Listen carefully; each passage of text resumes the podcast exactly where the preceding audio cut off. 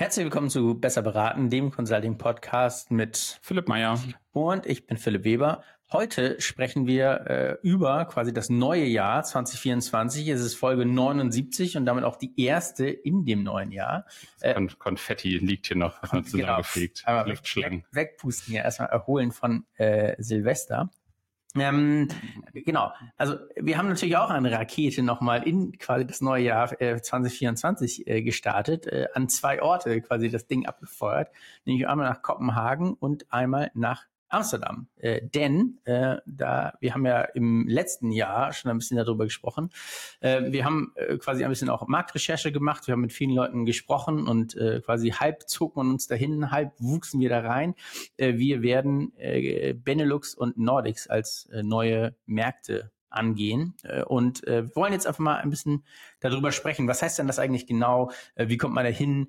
Äh, was sind das für Märkte? Was sind da für Beratungen? Was sind da für Themen? Ähm, darum soll es gehen in dieser in dieser heutigen äh, Folge und äh, Philipp insofern direkt die erste Frage an dich wie gut ist denn dein Schwedisch ich liebe noch aber dank DeepL und äh, ChatGPT ist das natürlich alles kein Problem ähm, aber witzigerweise äh, doch eine also wenn man überlegt so wie gestaltet man so Website Texte irgendwann kommt das doch an seine Grenzen, auch so dieses ganze KI-Übersetzungstool, weil das ist doch gut, wenn man da nochmal so Native Speaker drüber gucken lässt, weil wir haben das ja oft schon im Deutschen, ne, was ist Beratung, Berater, dann ne, im Englischen so Consultation oder ne, Consultancies und so. Also es ist halt, äh, genau, und das dann auch in verschiedene Sprachen. Aber klar, das ist so das, äh, ne, so das, das Länderfleckchen auf der Website, so dann, dann wird's halt konkret, wenn man auf einmal sieht, Mensch, äh, man kann jetzt auch äh, auf Finnisch und Schwedisch und äh, äh Französisch quasi äh, White Label Advisory äh, googeln. Insofern, der, der Firmenname ist ja zum Glück schon international, aber sozusagen die ganze äh, Geschäftsmodellerklärung, ne, die uns natürlich, wenn du dich zurück erinnerst, so auch allein schon in, in der Muttersprache ja einen irgendwie so Monate gekostet hat.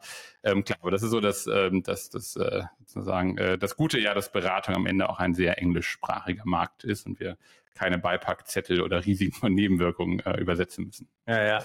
Ähm, jetzt muss man natürlich erstmal fragen, also es gibt natürlich in Europa äh, ehrlicherweise größere auch Beratungsmärkte als mhm. jetzt die beiden, also Frankreich, Italien, äh, England zum Beispiel ja irgendwie auch. Äh, gut, ist jetzt nicht mehr so ganz EU, mhm. aber, aber dennoch irgendwie äh, within reach, würde ich mal so sagen. Ähm, lass uns auch einmal darauf gucken, so warum, was macht diese Märkte eigentlich spannend. So, vielleicht sind wir ja auch einfach nur, weil wir Hamburger sind und immer so ein bisschen so nach Skandinavien schielen. So, genau, genau. Äh, äh, warum sind das eigentlich interessante Märkte? Ja, also ich glaube, so wir haben ja auch gesagt, wir möchten die Hörerinnen und Hörer auch so ein bisschen an, an unserem Weg teilhaben lassen, auch mal so ein bisschen was erzählen, was uns so als Firma äh, beschäftigt und ähm, wir haben natürlich schon mit Gründung immer gesagt, Beratung an sich ist ja schon äh, auf der einen Seite ein internationaler Markt, weil natürlich häufig Kunden auch international sind. Auf der anderen Seite Beratung auch ein sehr lokaler Markt wiederum ist, weil häufig Kunden dann doch die Beraterinnen und Berater vor Ort präferieren, Reisekosten, kultureller Fit und so weiter. Und ähm, bei uns war natürlich immer schon auch der Gedanke, wie lässt sich ein Geschäftsmodell von White Label, was jetzt ja nicht eine reine Beratung ist, sondern eben in dieser Meta-Vermittlung und Matchmaking äh, sozusagen Händlerrolle agiert. Ähm, wie lässt sich das transportieren? Ähm, wie paneuropäisch, global kann so ein Geschäftsmodell auch werden, ja, wo ist es vielleicht auch dann zu weit weg? Und ähm, konkret wurde es dann im Grunde so vor, vor einem Jahr oder anderthalb Jahren, als wir dann auch mit, mit unseren Investoren immer mal gesprochen haben, wo geht auch so die Reise hin? Und ähm, haben dann im Grunde so die ganz klassischen so äh, Nutzwert, Business Model, Fit äh, so aus unserem, unserem Beratungshandwerkskoffer rausgeholt und genau wie, wie du anmoderiert hattest, uns Länder rausgesucht oder Regionen, ja, weil häufig das dann auch ein bisschen äh, zusammengehört, ähm, und dann nach verschiedenen Kriterien betrachtet und, und analysiert und da ein entscheidender war eben so, wir haben das so Business Model Fit genannt, also wo wissen wir denn durch unsere eigenen Erfahrungen oder eben durch Gespräche, dass so etwas, was wir tun, nämlich als Generalunternehmer oder ne, im Skandinavischen wird das auch oft so Economic Operator genannt, ne, so in so einem Geschäftsmodell quasi, wo gibt es da schon ein Fit für? Ne? Und gerade im skandinavischen, äh, in Region Nordics ist es eben viel, viel üblicher, als das zum Beispiel in UK oder in Middle East haben wir uns das zum Beispiel auch angeguckt, ne, wo du eigentlich im Gegenteil sehr häufig mit lokalen Beratungen noch zusammen überhaupt nur zum Kunden gehen darfst. Also das war eigentlich so eine der wesentlichen Geschichten neben Marktattraktivität. Da gibt es natürlich größere Märkte, ähm, kultureller Fit, Wettbewerbssituation, drei, vier andere noch. Aber das war quasi unser Vorgehen, dass wir uns jetzt nicht nur rein von der Umsatzgröße haben blenden lassen. Da ist ehrlicherweise in, in Europa, Deutschland einfach der größte Markt. Ähm, aber vor allen Dingen auch so geschaut haben, wo passt unser Geschäftsmodell ähm, und äh, sozusagen diese, diese Zwischenhändler, Generalunternehmerrolle, wo haben wir dort einen guten Markteintritt. Hm. Wie funktioniert denn jetzt eigentlich so genau so ein Markteintritt? Also wir haben jetzt einmal schon äh, geschaut, ne? also quasi von außen das Ding betrachtet, mhm. aber äh, du hattest ja auch gesagt, und wir haben das ja auch gemerkt, die Kunden haben ja auch ein Interesse daran, vor Ort eigentlich mit Beratungen zu arbeiten. Ja, sehr lokal. Wir haben das in den vergangenen Folgen schon mal besprochen, als wir darüber geredet haben, hm, okay, zum Beispiel ne, äh, Simon Kucher, mhm. quasi ehemals deutsche Beratung, will gar nicht mehr sich als quasi deutsche Beratung verstehen, machen viel USA-Geschäft zum Beispiel auch. Natürlich dann auch mit äh, amerikanischen Beratern in Amerika äh, so ein bisschen äh, und, und hier in dem Sinne ist, wenn wir ne, sagen, wir haben viele äh, deutsche, mittelständische Beratungen im Portfolio, ja, wie kriegt man die denn jetzt nach Schweden oder nach mhm. Skandinavien? Ja, also das ist ja äh, nicht immer auch ganz ganz einfach und man muss ja auch da einfach nochmal wieder so ein bisschen, ich sag mal, die Aufbauarbeit machen, wie so in Jahr null oder eins mhm. eigentlich hier in, äh, bei uns. Also äh, wie schaust du auch darauf, jetzt da eigentlich ein Beratungsportfolio äh, aufzubauen? Ja, also das Gute ist, also du, man startet, glaube ich, nicht ganz bei null, weil interessanterweise in unserem Geschäftsmodell ist es ja auch schon so, dass Beratungen, die eigentlich eher im europäischen Umland arbeiten, ja auch schon auf uns zugekommen sind, weil sie gesagt haben, hey, ich möchte gerne mit euch in den deutschen Markt gehen. Mhm. Ne? Und damit haben wir natürlich jetzt schon Beratungen, die zum Beispiel super stark in Finnland und Estland unterwegs sind. Ne? Oder haben eine ähm, äh, Mobilitätsberatung, die sehr stark aus den Niederlanden kommt und da eine der größten Anbieter ist. Ne? Wir haben äh, Beratungen, die zum Beispiel so wie wir ne, den Dachraum ja auch immer als eins gesehen haben, weil Beratung da häufig ja auch schon mehrere Standorte mitbringen. Das ist natürlich für uns der Vorteil, dass wir mit Beratungen zusammenarbeiten, die jetzt vielleicht nicht immer ne, gleich wie mit McKinsey komplett global agieren, aber zumindest vielleicht zwei, drei Standorte schon betreuen. Dadurch über unser bestehendes Netzwerk haben wir jetzt schon quasi einen, einen, einen kleinen Fußabdruck in, in diese Länder.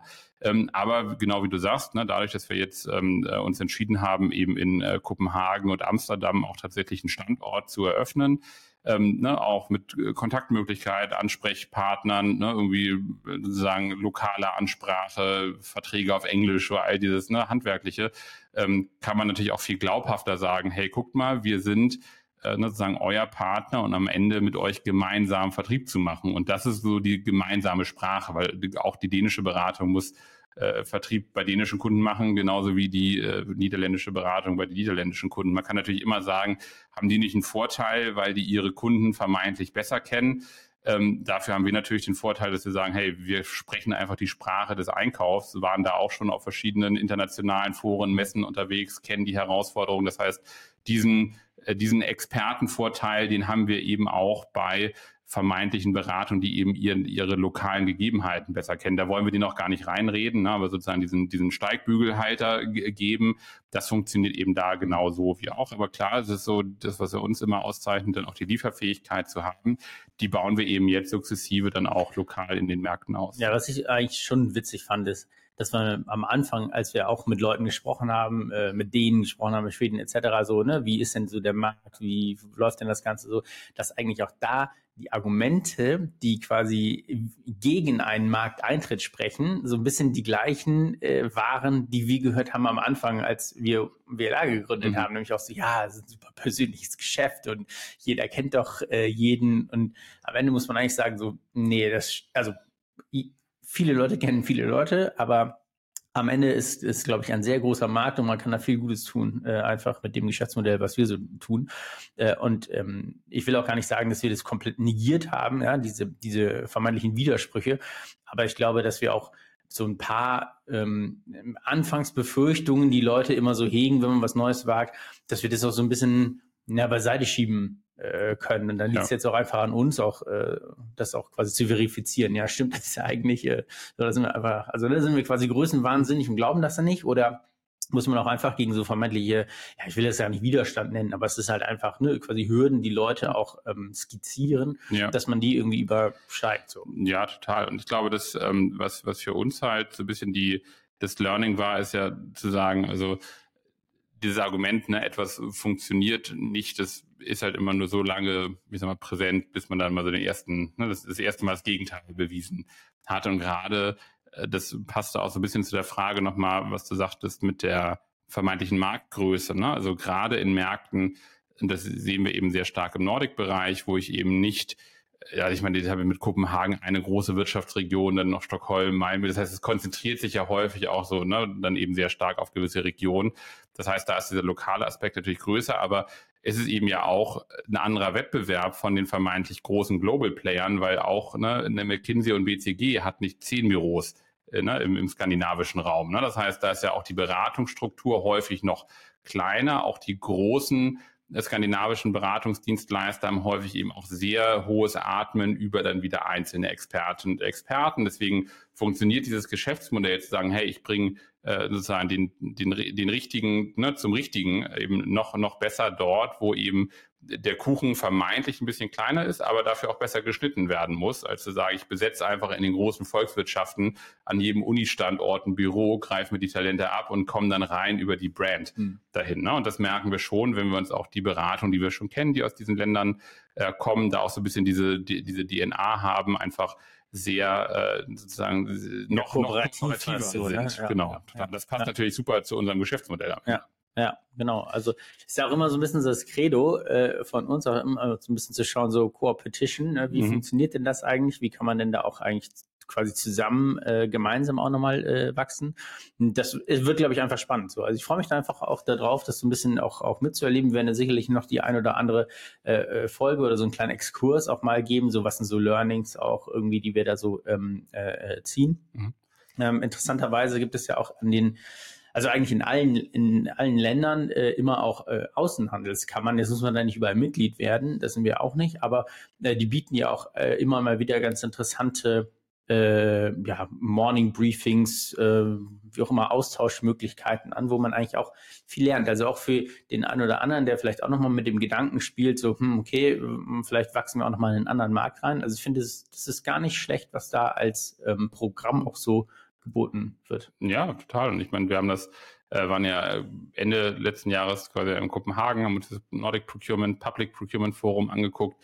Das sind natürlich auch erstmal so ein bisschen Gehversuche, da so ein bisschen ne, Luft zu schnuppern und gerade wenn man natürlich in einem Geschäftsmodell unterwegs ist wie wir, wo du gesagt hast, äh, das ist natürlich sehr viel über wer kennt wen auch. Das, also es müssen halt neue Netze ausgeworfen werden, ne, um, um in diesem Bild des Netzwerkens irgendwie dann, dann zu bleiben. Und äh, da muss man auch äh, oder kann man vielleicht auch so ein bisschen Angebote nutzen, wo man vielleicht vorher so ein bisschen drüber lächelt und sagt, na gut, wie soll man jetzt ne, irgendwie die Handelskammer irgendwie Schleswig da jetzt irgendwie ne, neue Kunden gewinnen. Darum geht's aber, glaube ich, nicht. Ne? Es geht ja darum, dass man auch sozusagen Freude hat, genau wie du sagst, wie funktioniert denn so ein Markteintritt? Konkret klar, ich kann irgendwie die Website übersetzen und ich kann irgendwie mein CRM nochmal befüllen und bei LinkedIn gucken, aber es gehört ja auch so, wie wir, ne, wie man am Anfang quasi den Markteintritt auch so ein bisschen ne, inhaliert und, und lebt und mit Leben füllt, ähm, äh, das dann eben auch äh, quasi sozusagen für eine neue Region zu machen, sich aber auch nicht zu verzetteln. Ne? Das haben wir für uns auch gesagt. Wir können jetzt nicht alles über den Haufen werfen. Es muss sich eben sukzessive ne, sozusagen dann auch einfügen, damit auch unsere bestehenden Beratungen nicht das Gefühl haben, hey, kommt jetzt ja gar nichts mehr für mich. Ne? Deswegen ist es halt sehr organisch ähm, und natürlich mit den Vorlaufzeiten, die wir auch aus, ich sag mal so, dem, dem Dachraum kennen, ne? weil bis man Kunden angesprochen hat, bis ein Projekt kommt, wird es da auch seine Zeit dauern. Vielleicht kannst du mir aber noch mal so ein bisschen äh, den Einblick geben oder spiegeln, weil du natürlich noch, noch viel mehr auch von unseren Kunden, das ist ja auch immer so ein, ein äh, Credo, dass man sagt, ja, man wächst auch mit seinen Kunden. Ähm, wir haben uns da auch mal Gedanken gemacht, was gibt es eigentlich so für drei Dimensionen, warum so ein Case überhaupt auch für uns zutrifft, beziehungsweise wie auch Kunden einen unterstützen können bei so einem Vorhaben. Wenn du das nochmal so ein bisschen aus Kundensicht beschreibst, also ähm, ne, was sind da so Kategorien oder Muster, die man da so auch als Vorteil für, für uns ableiten? Ja, also der Klassiker ist natürlich auch, dass man erstmal mit seinen bestehenden quasi deutschen Kunden ja sowieso schon ins Ausland wächst. Das ist ja aktuell auch so. Wir machen, wenn man so will, ja auch Projekte schon bereits mit quasi äh, Kunden, die wir hier in Deutschland gewonnen haben, die aber Projekte im Ausland machen, mhm. oder die uns anfragen und auch sagen, Mensch, okay, wir, wie sieht denn hier eure Auslandskompetenz in dem und dem äh, Markt irgendwie aus? Wen gibt's denn da? Oder können wir da auch fliegender Berater auch hin mhm. und machen da ein Projekt, weil das ist jetzt ja schon genau, normal. Also genau, das ist quasi so erste Kategorie, man wächst mit den bestehenden Kunden. Das ist auch so der Klassiker der deutschen Wirtschaft. Ne? Warum ist die Commerzbank im Ausland oder die Deutsche Bank? Weil die natürlich auch, mhm. oder die Zulieferindustrie in der Automobilindustrie oder so,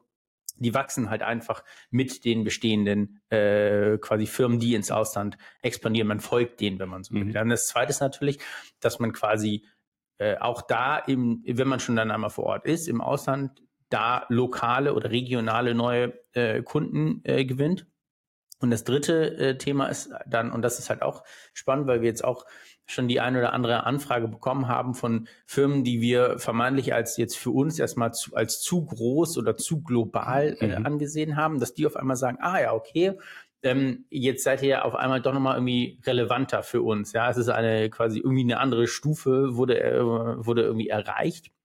Ähm, und in der Entwicklung, es gibt mehrere Standorte, damit quasi automatisiert verbinden wir jetzt auch äh, quasi nochmal einen größeren Footprint. So, ich würde jetzt sagen, ähm, seit quasi der Eröffnung unserer beiden Standorte hat sich jetzt das Beratungsnetzwerk sowohl in äh, Benelux als auch in, in, ähm, Nordics vielleicht gar nicht so elementar irgendwie erweitert, äh, aber die Wahrnehmung bei Klienten ist doch nochmal eine andere, was irgendwie mhm. ganz äh, spannend auch nochmal ist, weil wir diese Anfragen am, am Anfang einfach nicht äh, bekommen haben. So. Ja. Na, ja. ich glaube, das ist so ein bisschen das, äh, die, die Herausforderung. Ich meine, jetzt kommen wir hier aus, aus Hamburg und das ist irgendwie so hier die Handelshauptstadt und meine, hier gibt's halt ne, kleine, kleine Kaffeehändler, so, die sitzen mit drei Leuten in, in einem Zimmer so, ne, und kennen aber eben äh, den Markt. So, und das ist ja eben genau in dieser Handelsfunktion dann auch immer mit ein Ausdruck zu sagen, also wie habe ich quasi diesen, diesen Glaubwürdigkeitsnachweis? Natürlich kann man auch sagen, vertrau mir, ich habe da Beratung, die können das, aber es ist eben gerade für diese gerade wenn du als, als vermeintlich sehr kleiner Anbieter zu einem sehr großen, so von der Marktmacht, ne, Kunden gehst, ähm, musst du einfach auch gewisse Hürden nehmen und da kannst du halt nicht immer genauso wie eine Frage, hatten wir auch eine Folge, ne, EcoVadis-Zertifizierung oder ne, irgendwie ne, Datenschutzanforderungen, das kann natürlich irgendwie mal nervig sein, aber wenn man in dem Konzert mitspielen möchte, ähm, gibt es einfach gewisse Proofs, so die, die man dann da, da leisten kann. Ich glaube, da ist das mit auch eine, du hattest gesagt, eine, eine dritte Säule quasi zu sagen, in diesem Konzert der Großen müssen ja nicht gleich die ganz großen Global, Global Player sein, ne? aber oftmals auch so ein, so ein Haken, so wo sind sie denn noch? Ne? Wie viele Lieferantenlistungsformulare du schon ausgefüllt hast. Ne? Äh, genau, genau, genau. Und da wird natürlich immer gefragt, wie viele Standorte man denn da hat, etc. Also das ist ja eigentlich ganz normales Business. Ähm, jetzt kann man einfach ein bisschen mehr äh, anbieten. Mhm. Und äh, es ist auf jeden Fall interessant zu sehen, ähm, dass sich eigentlich schon im Dezember äh, sich äh, der ein oder andere Klient gemeldet hat. Wo ich ein bisschen überrascht auch selber war. Ja, gedacht, ja. Hoppala. So, was ähm, ist hier passiert? Vielleicht jetzt nochmal so zum, zum Schluss so deine persönliche Einschätzung. Ich meine, das ist ja, ähm, ne, wenn man so ganz offen ist, das lässt sich ja auch erstmal immer schwer beplanen. Ne? Das kennt man so eine Planung so, so ne, als so Ex-Controlling-Berater. so, du musst ja irgendwie auch mal einen Erfahrungswert haben, damit man irgendwie auch einen Ausblick geben kann. Das ist jetzt ja für uns so ein bisschen Neuland zur Hälfte, sag ich mal, ne, weil gewisse Kunden hat man, die da sind, manche ist komplett neu. Ähm, ich wollte jetzt nochmal in die Richtung zu sagen, was verändert sich denn für dich? Glaubst du, man muss jetzt noch mehr äh, reisen? Ist das etwas, wo man sagt, Mensch, äh, wie, wie häufig ist man jetzt auch an anderen Standorten? Oder sagst du eigentlich, hey, wir haben dann 2024, wir leben in einem irgendwie ne, Remote-Zeitalter. Meine Frage ist, glaubst du auch, dass das vielleicht so ein Schritt für uns, wenn wir vor zehn Jahren gegründet äh, hätten, möglich gewesen wäre? Oder haben sich auch sozusagen Hürden gesenkt, dass man auch sagt, ja. so ein vermeintlich großer Schritt in der ja. Internationalisierung ist jetzt auch möglich. Ja, ich glaube, es ist viel, viel einfacher tatsächlich. Also wir sehen das ja auch. Wir haben äh, so einen kleinen Jahres-Recap äh, gemacht äh, mhm. äh, bei uns, äh, quasi bei der Gesellschafterversammlung. Und dann haben wir einfach mal aufgezeigt, wie viele, also wie viele vor Ort Kundentermine hatten wir letztes Jahr und in diesem Jahr. Und in diesem Jahr hatten wir weniger als letztes Jahr, obwohl wahrscheinlich mehr Krankheit und Corona und so mhm. noch irgendwie da war. Aber es ist halt einfach auch dahin so ein bisschen, wohin sich das Geschäft irgendwie entwickelt. Ja, es läuft ja unheimlich viel über äh, Teams, Zoom, WebEx, was der Geier. Und äh, das ist natürlich hier auch so. Ja, also wir haben, ähm, wie gesagt, auf unserem, ähm, wir sind ja gemeinsam nach Kopenhagen gereist und wir hätten natürlich auch noch äh, viel mehr äh, Klienten, die auch gerne besucht, aber die waren ja selber alle im Homeoffice. So und ähm, wollten auch vielleicht gar nicht ins hm. äh, Büro kommen. Äh, und von daher äh, ist es natürlich auf der einen Seite natürlich total praktisch, äh, auf der anderen Seite ähm, aber nicht glaube ich, nicht notwendig, ähm, noch mehr zu reisen, als man das so. Oder wir reisen ja gar nicht viel, aber ähm, also quasi jetzt nur aufgrund der, der Markterschließung andauernd reisen zu müssen, das glaube ich nicht. Und es ist sowieso effizienter, auch gerade diese ersten Vorstellungs-Kennenlerngespräche ähm, einfach über Teams zu führen, ist effizienter für uns. Ja. Natürlich, wenn man sagt, ne, wir wollen ja auch äh, das Team aufbauen und die Präsenz insgesamt forcieren und äh, auf die eine oder andere äh, Messe da auch gehen, Klar, da muss man da vor Ort auch so ein bisschen so die persönliche Kernearbeit da vielleicht nochmal irgendwie leisten, aber das ist schon nochmal irgendwie was anderes, als jetzt einfach nur diese, diese Antrittsbesuche ja. ja, ich quasi zu machen. Ich glaube, es sind so ein bisschen diese Schwere, so, ne, wenn man so, weiß nicht, mich in meinem äh, Studium zurückerinnere, als man dann gesagt hat, so hier, ne, Strategievorlesung, Internationalisierung, so, ne, wenn man denkt so, oh Gott, oh Gott, klar, das ist jetzt für uns auch mit einem Invest verbunden, weil du natürlich auch gewisse Markteintrittskosten hast, sei es rechtliche Themen, sei es irgendwie, ne, irgendwie Personal, Standortgewinnung, ja, sozusagen Initialreisen, ähm, will das auch nicht auf die leichte Schulter nehmen oder jetzt auch naiv sein, aber ich glaube, es hat, finde ich, es ist halt eine Chance, auch als kleine Firma zu sagen, so, hey, auch schon zu einem, na, wir sind jetzt im fünften Jahr, das ist dann auch nicht mehr jetzt ne, völlig blauäugig, man kennt den Markt, man hat seine Kunden, aber es ist halt auch nicht mehr, dass man sagt, ich muss schon an äh, weiß nicht, ne, irgendwie äh, 20 anderen Standorten selber gewesen sein, ne? So, ja, also, genau. Und wir, auf der anderen Seite muss man ja auch mal hier einfach mal Farben kennen. Wir machen das ja jetzt auch einfach. Wir sind ja jetzt mhm. auch nicht dahin gegangen und haben jetzt erstmal noch ein Skandinavistik-Studium irgendwie gemacht, um jetzt genau zu gucken, oh, was sind denn die kulturellen Feinheiten in, in diesem Markt, ja? ja. Also, pff, keine Ahnung. So, wir waren da in, äh, in Kopenhagen unser Fazit war, ja, Stimmung ist eigentlich ganz gut, ja, irgendwie ist es relativ äh, optimistisch. Man guckt auch ins neues Jahr, ne, Energiepreise sind nicht so nicht so teuer, klar, da werden viele Steuern gezahlt, aber insgesamt Mentalitäten sind ein bisschen andere.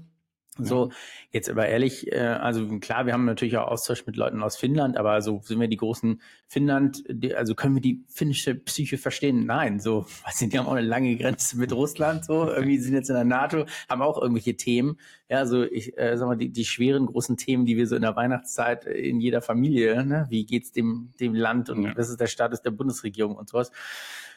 Keine Ahnung, ja, ich äh, klar, jedes Land hat da auch so sein Säckchen irgendwie zu tragen, aber ich glaube insgesamt sind das die Märkte, die ähm, äh, positiv gewandt irgendwie nach vorne schauen ähm, und äh, offen für was Neues sind. Ja, und da, da ist es ja manchmal in der in der Dachregion sogar noch ein bisschen quasi konservativer eigentlich. Ja. Ähm, und ähm, unser so der initiale das initiale Fazit war ja eigentlich so, hey, das könnte hier eigentlich ganz gut laufen. So, let's see, ja. Äh, ja. Wir freuen uns da quasi drauf. Genau, also insofern, wenn es äh, Ideen, Anregungen äh, ne, und ich meine Beratungen, die hören uns ja auch zu, ne, wenn es da ähm, äh, noch Ideen gibt, sagen, Mensch, ich hatte hier mal eine tolle Partnerberatung, ja, oder wenn uns Kunden zuhören, sagen, Mensch, einer meiner Lieferanten, Zulieferer oder sowas, ne, irgendwie großer Hidden Champion äh, im Bereich XY, also auch immer gerne an uns, an uns melden, ja, ansonsten ähm, äh, werden wir auch sozusagen diesen Punkt immer so ein bisschen bespielen, ja, und auch, auch die Community und natürlich äh, und unsere Kunden und, und Partner auch so ein bisschen mitnehmen äh, auf der Reise, ja, weil genau wie du sagst, äh, das ist, glaube ich, das Schöne, ähm, dass wir einfach auch Sachen ausprobieren können, einfach weil wir vielleicht von der, von der, von der Größe her dann eben noch nicht so groß sind, da dass man jetzt denkt, Gott, jetzt wie so eine 1000-Mann-Firma äh, sagt, Gott, wie eröffne ich jetzt das Büro und dann habe erstmal 100.000 Euro Antrittskosten. Und, ne? Genau, genau. Insofern ähm, äh, freuen wir da uns auch über, über Feedback ähm, und äh, genau, Philipp, so ich äh, habe jetzt, äh, mein Schwedisch ist noch nicht gut genug, um jetzt die Verabschiedung zu machen, aber äh, es gibt ja auch tolle KI, genau, tolle KI-Tools, wo man äh, immer so Clips dann äh, mehrsprachig machen lassen, machen lassen kann. Vielleicht kommt das, äh, genau, also nicht wundern, wenn die nächste Folge dann ähm, äh, quasi auf, auf Finnisch äh, quasi ist. Ähm, ich freue mich schon mal drauf. Genau, genau. Äh, Philipp, äh, vielen, vielen Dank ähm, äh, für diese erste Folge äh, im neuen Jahr.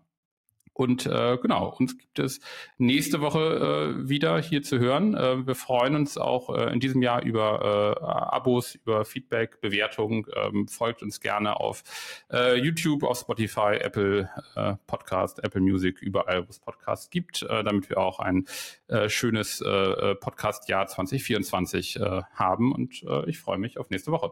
Genau. Alles Gute euch. Bis dann. Bis dann. Ciao, ciao. Tschüss.